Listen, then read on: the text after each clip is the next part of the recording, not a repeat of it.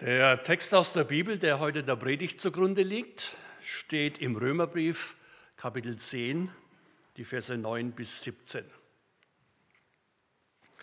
Der Apostel Paulus schreibt, denn wenn du mit deinem Munde bekennst, dass Jesus der Herr ist und glaubst in deinem Herzen, dass ihn Gott von den Toten auferweckt hat, so wirst du gerettet. Denn wer mit dem Herzen glaubt, wird gerecht und wer mit dem Mund bekennt, wird gerettet. Denn die Schrift sagt in Jesaja 28, wer an ihn glaubt, wird nicht zu Schanden werden. Es ist hier kein Unterschied zwischen Juden und Griechen. Es ist über alle derselbe Herr, reich für alle, die ihn anrufen. Denn wer den Namen des Herrn anruft, wird gerettet werden. Wie sollen sie aber den anrufen, an den sie nicht glauben? Wie sollen sie aber an den glauben, von dem sie nichts gehört haben? Wie sollen sie aber hören ohne Prediger? Wie sollen sie aber predigen, wenn sie nicht gesandt werden? Wie geschrieben steht in Jesaja 52, wie leblich sind die Füße der Freudenboten, die das Gute verkündigen. Aber nicht alle waren dem Evangelium gehorsam. Denn Jesaja sagt, Herr, wer glaubt unserem Predigen? So kommt der Glaube aus der Predigt, das Predigen aber durch das Wort Christi. Herr Jesus, wir danken dir für dein Wort und wir bitten dich, schenk uns ein Wort für unser Herz und schenk uns ein Herz für dein Wort. Amen. Ist das ein reich gefüllter Text? Man könnte eine ganze Bibelwoche mit verschiedenen Themen drüber halten, aber ich kann leider nur einzelne Punkte heute herausgreifen. Bei vielen Liedern, die wir singen, machen wir uns gar nicht viel Gedanken. Wir singen sie schon immer und die haben ja auch Profis geschrieben, die kennen sich da aus.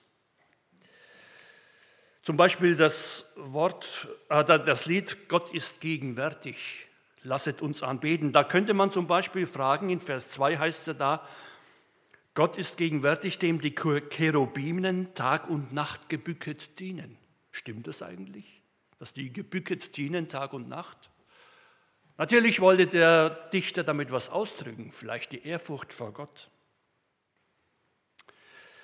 Ich singe gerne das neuere Lied von Albert Frei. Etwas in mir zeigt mir, dass es dich wirklich gibt. Ich bin gewiss, dass du lebst, mich kennst und mich liebst. Etwas in mir zeigt mir, dass es dich wirklich gibt und so weiter. Aber als ich mich mit dem Predigtext befasste, machte mich das Lied nachdenklich. Stimmt das eigentlich? Etwas in mir zeigt mir, dass es dich, Gott, wirklich gibt. Was ist dieses etwas in mir?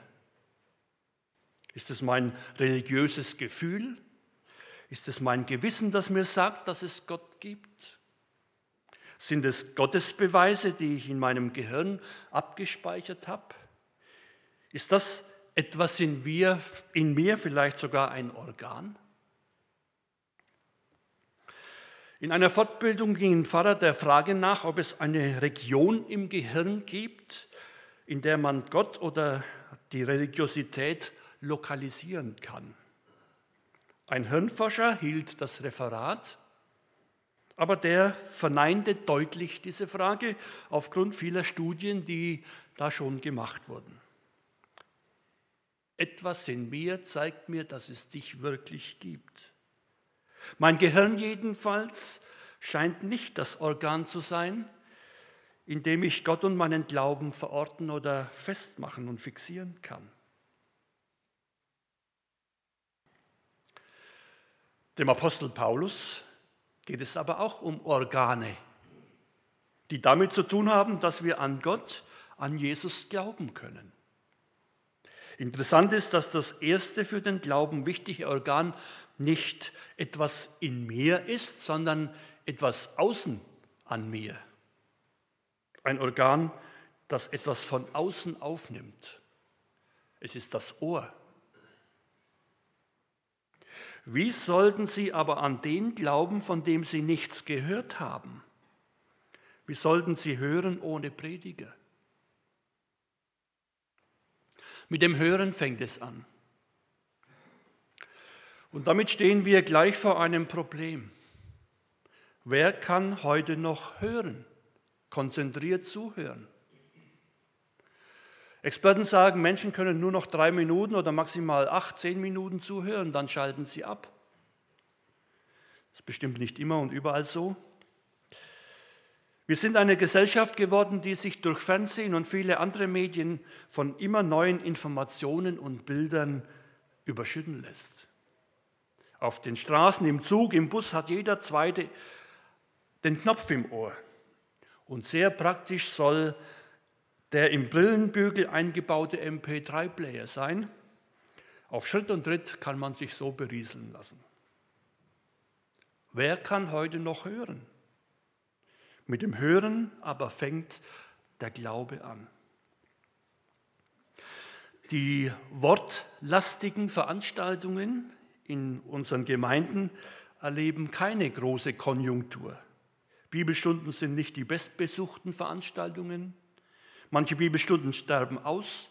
Der normale Predigtgottesdienst zieht nicht die Massen an. Auch in der Gemeinde von Jesus frage ich, wer kann heute noch hören, gesammelt zuhören?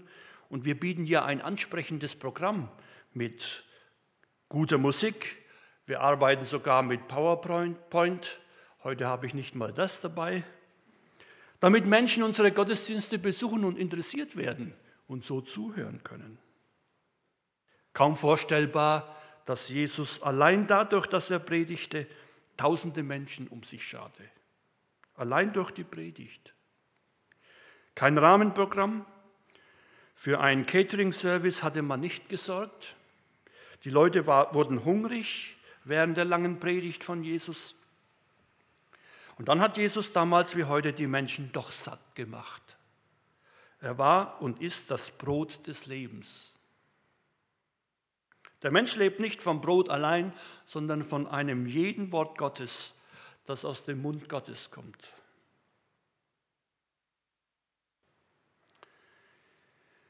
Da war eine kranke alte Frau, ein treues Gemeindeglied. Solange sie konnte, kam sie in den Gottesdienst und hörte Gottes Wort. Sie kannte sich auch in ihrer Bibel aus. Sie weiß, dass ihre Lebenszeit jetzt zu Ende geht und sie spricht mit ihrem Pfarrer darüber, dass sie starke Zweifel hat, ob Gott ihr eine bestimmte Schuld vergibt.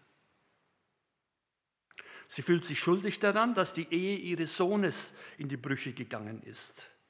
Wohl weil sie ihren Sohn ihr Leben lang nie ganz loslassen konnte und die Mutter-Sohn-Bindung so stark in die junge Ehe eingriff, dass die Ehe auseinanderging. Bei einigen Besuchen sprach die Frau immer wieder das belastete Gewissen aus. Ich weiß, dass Jesus für meine Schuld gestorben ist, sagt sie, aber ich kann nicht glauben, dass er mir auch diese Schuld an meinem Sohn vergeben hat. Ihr Gewissen ließ sie nicht beruhigen. Etwas in ihr sprach eine ganz andere Sprache als das Lied von Albert Frey.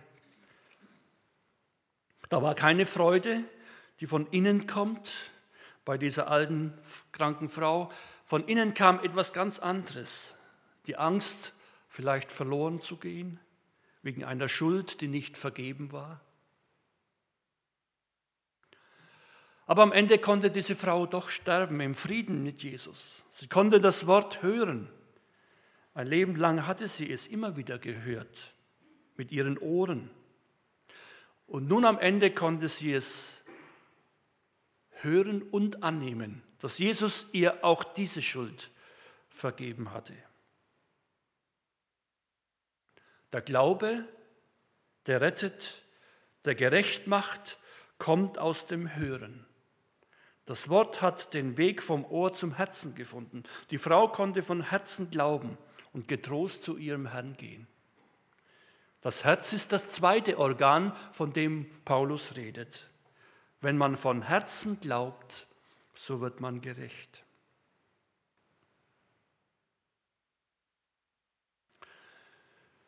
Unser Predigtext steht in einem besonderen Teil des Römerbriefs. Das sind die Kapitel 9 bis 11. Und die Bibelkenner unter uns wissen, es geht da um Israel.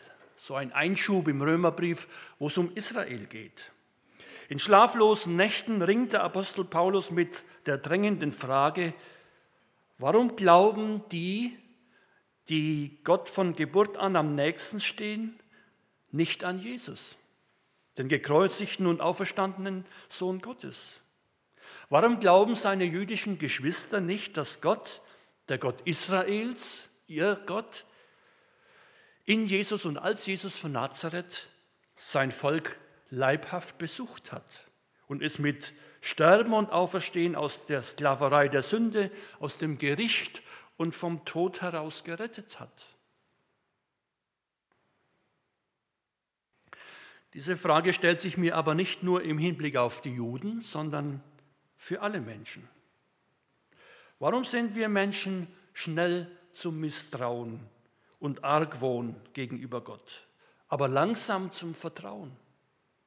Warum vertrauen so wenige Menschen auf Jesus und das, was er für uns getan hat? Unser Predigtext handelt von einem Vertrauen, das zum ewigen Leben führt. Wer mit dem Herzen glaubt, wird gerecht und wer mit dem Mund bekennt, wird gerettet. Diese Vertrauensseligkeit beruht unsererseits auf reinem Hörensagen. Denn wir alle kennen den, an den wir glauben, ausschließlich durch das Wort Gottes, durch das Wort der Apostel, die in seinem Auftrag bezeugt haben. Und sie haben auch verlässlich weitergesagt, was Jesus gesagt und getan hat. Und so ist bis heute das Herzstück der evangelischen Gottesdienste die Predigt von Jesus. Aber warum leben wir selbst gegenüber Gott oft nach dem Motto, Vertrauen ist gut, Kontrolle ist besser?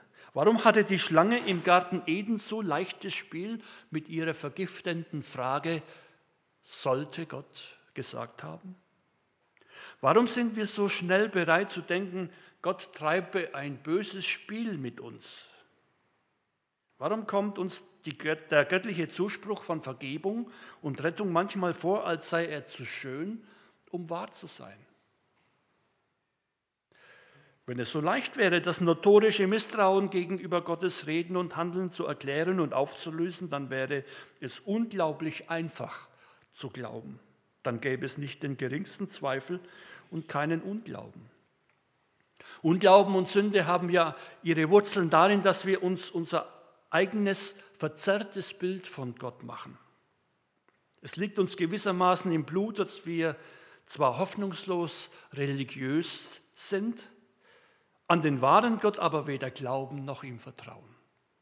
Unglaube ist der unerhörte Normalfall in der Welt. Da helfen uns auch leider die Ursachenforschungen nicht weiter, denn es gibt keine befriedigenden Antworten darauf, woher kommt das Böse? Warum schafft es der Teufel, uns immer wieder zu verwirren? Uns hilft nur, dass Gott uns sein wirksames Gegengift gegen den Unglauben gegeben hat. Und das Gegenmittel gegen Unglaube, Zweifel und Sünde ist das Evangelium. Die gute Nachricht von Jesus, die Worte Gottes, die Bibel. Diese Worte allein können unser eingefleischtes Misstrauen gegenüber Gott überwinden und uns aus Unglaube und Sünde befreien. Paulus sagt, so kommt der Glaube aus der Predigt, das Predigen aber durch das Wort Christi. Das griechische Wort, das, Paulus, äh, das Martin Luther mit Predigt übersetzt, das engt zu sehr ein. Das, da denkt man zu sehr an die kirchliche Predigt oder die Predigt jetzt von hier aus, von der Kanzel. Das ist aber nicht unbedingt damit gemeint. Gehorsam, hören, predigen gehören im Griechischen zum selben, zur selben Wortfamilie. Und deshalb ist besser übersetzt, so entsteht der Glaube aus der hörbaren Botschaft oder aus dem Gehörten.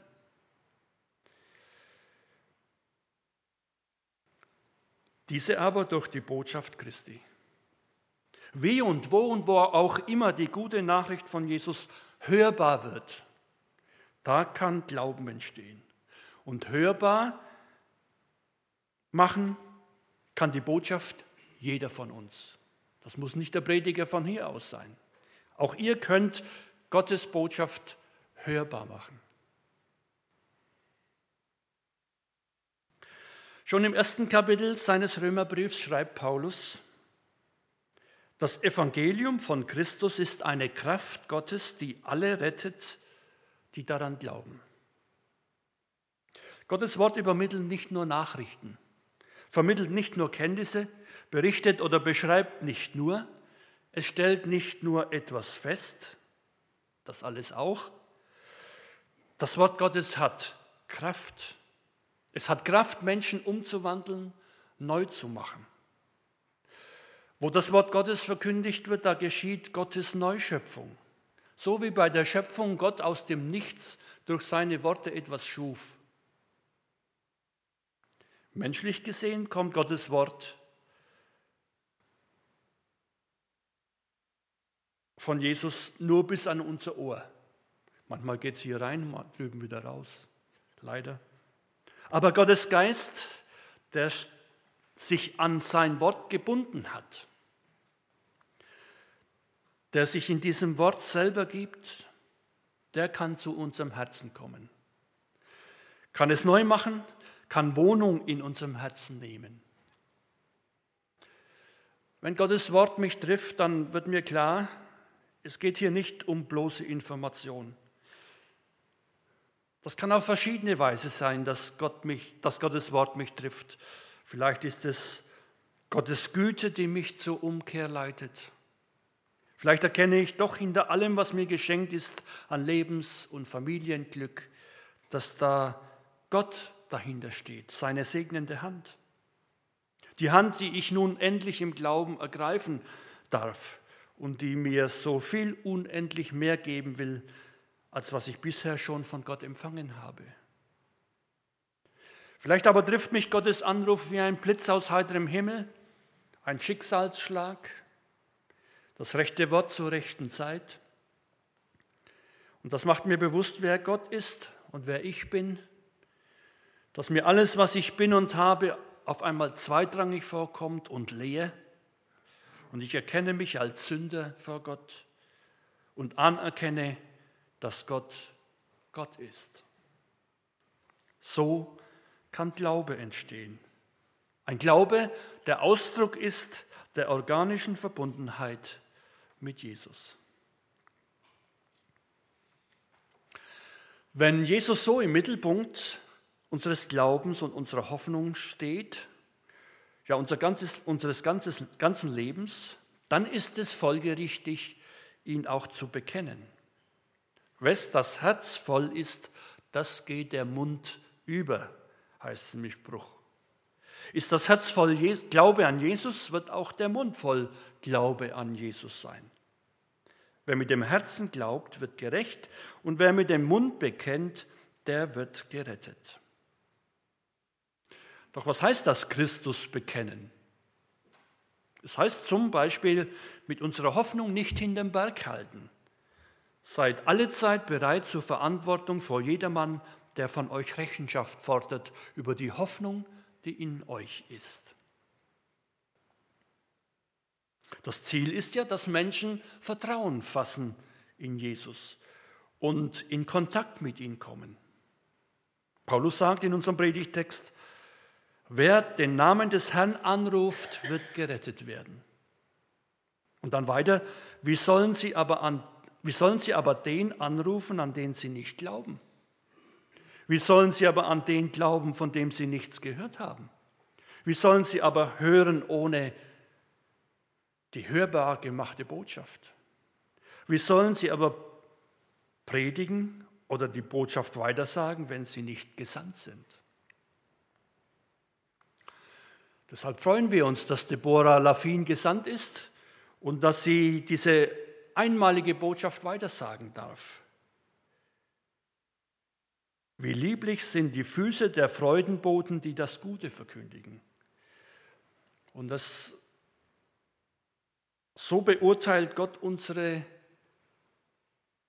unseren Auftrag und unseren Dienst, Gottes Botschaft weiterzusagen. Wir sind Freudenboten, die mit lieblichen Füßen das Gute verkündigen. Unsere Zuhörer sehen das vielleicht anders. Die denken, was ist das für ein, eine verkehrte Botschaft? Herr, wer glaubt unserem Predigen, sagt schon Jesaja. Aber von Gott gesehen ist es eine gute, eine liebliche Botschaft. In, der, in Deutschland gibt es ja eine eiserne Regel, die heißt, Glaube ist Privatsache. Christsein ist Verschlusssache geworden. Woran einer persönlich glaubt, ist das letzte Tabu. Alle anderen einstigen No-Gos sind schon lang gefallen. Da fragt keiner mehr, was denken die Leute von mir. Tattoos auf Armen und Oberkörpern bringen niemand mehr in Verdacht, ein Zuhälter oder Knacki zu sein. Selbstbewusste Männer schreiten in Jeans und Holzfällerhemd zu ihrer silbernen Konfirmation. Minister in Turnschuhen zur Vereidigung.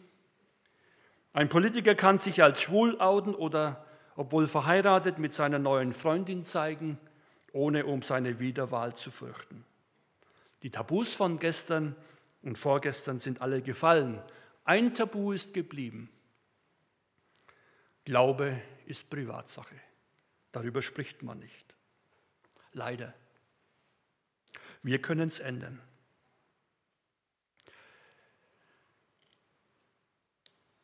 Ich möchte von einer jungen Frau erzählen, Rebecca Piepert. Sie begann ein Auslandsstudium in Spanien. Ihr Glaube an Jesus ist ihr wichtig, aber sie war auch ganz geprägt von der Glaube ist Privatsache Kultur. Aber einige Freundinnen waren in der christlichen Studentenarbeit engagiert und sie selber war ja auch Christin. Und diese Freundinnen schlugen ihr vor, zu Hause einen Bibelkreis anzufangen und für ihre nichtchristlichen Freunde eine Gelegenheit zu bieten, von Jesus zu hören. Ohne große Erwartungen ging sie darauf ein. Einige versprachen auch, zum verabredeten Termin zu kommen, Mittwoch 19 Uhr. Darunter auch Mary aus Irland, die sehr kritisch über, den, über Christen dachte. Aber jetzt möchte ich vorlesen, was Rebecca selbst darüber berichtet. Der Mittwoch kam. Es wurde 19 Uhr, 19.15 Uhr. Es klingelte. Mary stand vor der Tür, allein. Na, das ja, das sieht ja aus, als ob du wirklich eine gute Auswahl getroffen hast heute Abend. Ach, antwortete ich unglücklich, jeder ist beschäftigt. Ich bemühte mich höflich zu sein, weil ich annahm, sie würde bald wieder gehen. Stattdessen sagte, fragte Mary, warum bist du Christ? Du kannst doch deinen Verstand nicht an der Garderobe, Garderobe abgeben.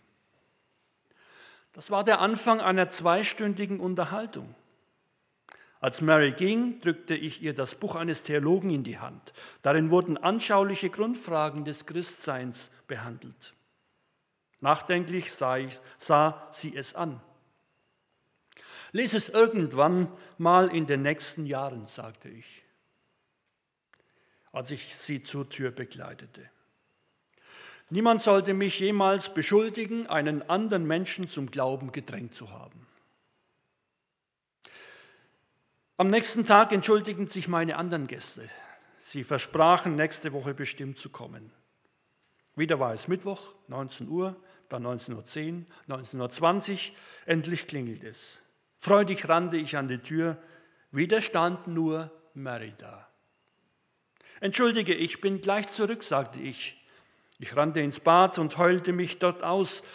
Noch einmal hatte ich mich eine Woche lang vorbereitet und jeden Tag gebetet. Und die einzige, die gekommen war, war Mary. Als ich zurückkam, hoffte ich, sie würde schnell gehen. Stattdessen sagte sie, ich habe das Buch gelesen, das du mir gegeben hast. Dann bombardierte sie mich mit Fragen. Schließlich sagte sie unvermittelt, eigentlich wollte ich Gott mein ganzes Leben lang kennenlernen. Sag mir, was kann ich tun, um Christ zu werden? Ungläubig starrte ich sie an. Ich hatte Angst, etwas falsch zu machen. Ich murmelte, naja, du könntest beten. Aber wie? wollte sie wissen. Du könntest Gott sagen, was dir, was du mir gerade gesagt hast. Ja, und wann soll ich es ihm sagen? Sag es ihm, sobald du nach Hause kommst. Ich stand schnell auf und führte sie zur Tür. Dann rief ich ihr noch nach, lies das letzte Kapitel des Buches, das ich dir gegeben habe. Darin wird erklärt, wie man Christ wird. Sie tat es tatsächlich und machte zu Hause den Schritt hin zu Jesus. Aber ich blieb skeptisch. Ich wollte abwarten. Konnte jemand so schnell zum Glauben kommen? Inzwischen sind zehn Jahre vergangen. Ich habe selten jemanden gesehen, der so schnell im Glauben gewachsen ist wie Mary. Mir wurde klar, wenn Gott einem Menschen nachgeht, dann führt er ihn zum Glauben, selbst wenn ihm jemand wie ich dabei im Weg steht. Er hat das wenige, was ich bieten konnte, benutzt, um Mary den entscheidenden Impuls zu geben, zum Glauben zu finden.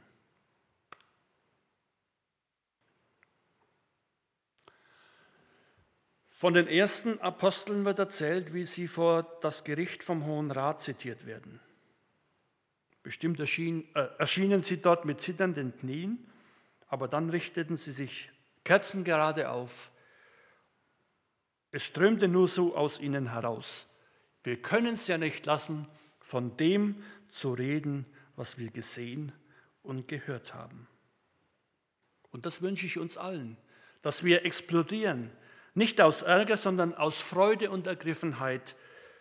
Und auf einmal läuft der Mund über.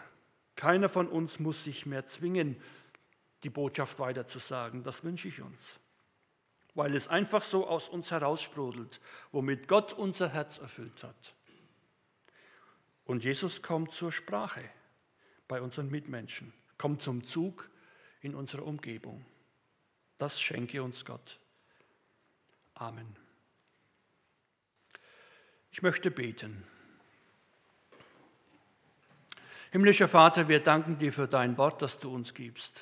Wir danken dir, dass du uns Menschen an die Seite stellst, die uns den Glauben lieb machen. Durch so viele Menschen hast du uns geholfen. Du hast einst schon deine Apostel fähig gemacht, dass sie Worte sagen konnten, von denen wir bis heute zehren. Und du hast immer wieder Menschen berufen und fähig gemacht, deine Gemeinde aus Irrwegen herauszuführen und zum Wesentlichen deines Heils hinzuführen. Danke, Herr, für all die Menschen an unserem Lebensweg, die uns zu dir eingeladen haben, die unser Gewissen geweckt haben, die in deiner Kraft uns getröstet haben und für uns gebetet. Und bis heute hast du Menschen in unserer Reichweite, die uns voranbringen können. Herr, wir danken dir, dass du uns in deine Nachfolge gerufen hast. Wir bitten dich, dass du uns gebrauchen kannst, in deinem Reich mitzuarbeiten, deine Botschaft hörbar zu machen, dein rettendes und heilendes Wort weiterzugeben.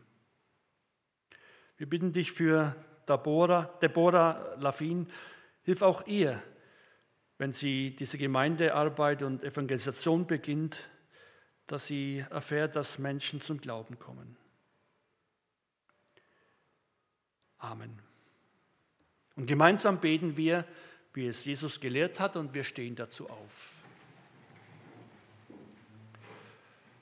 Vater unser im Himmel, geheiligt werde dein Name, dein Reich komme, dein Wille geschehe, wie im Himmel so auf Erden.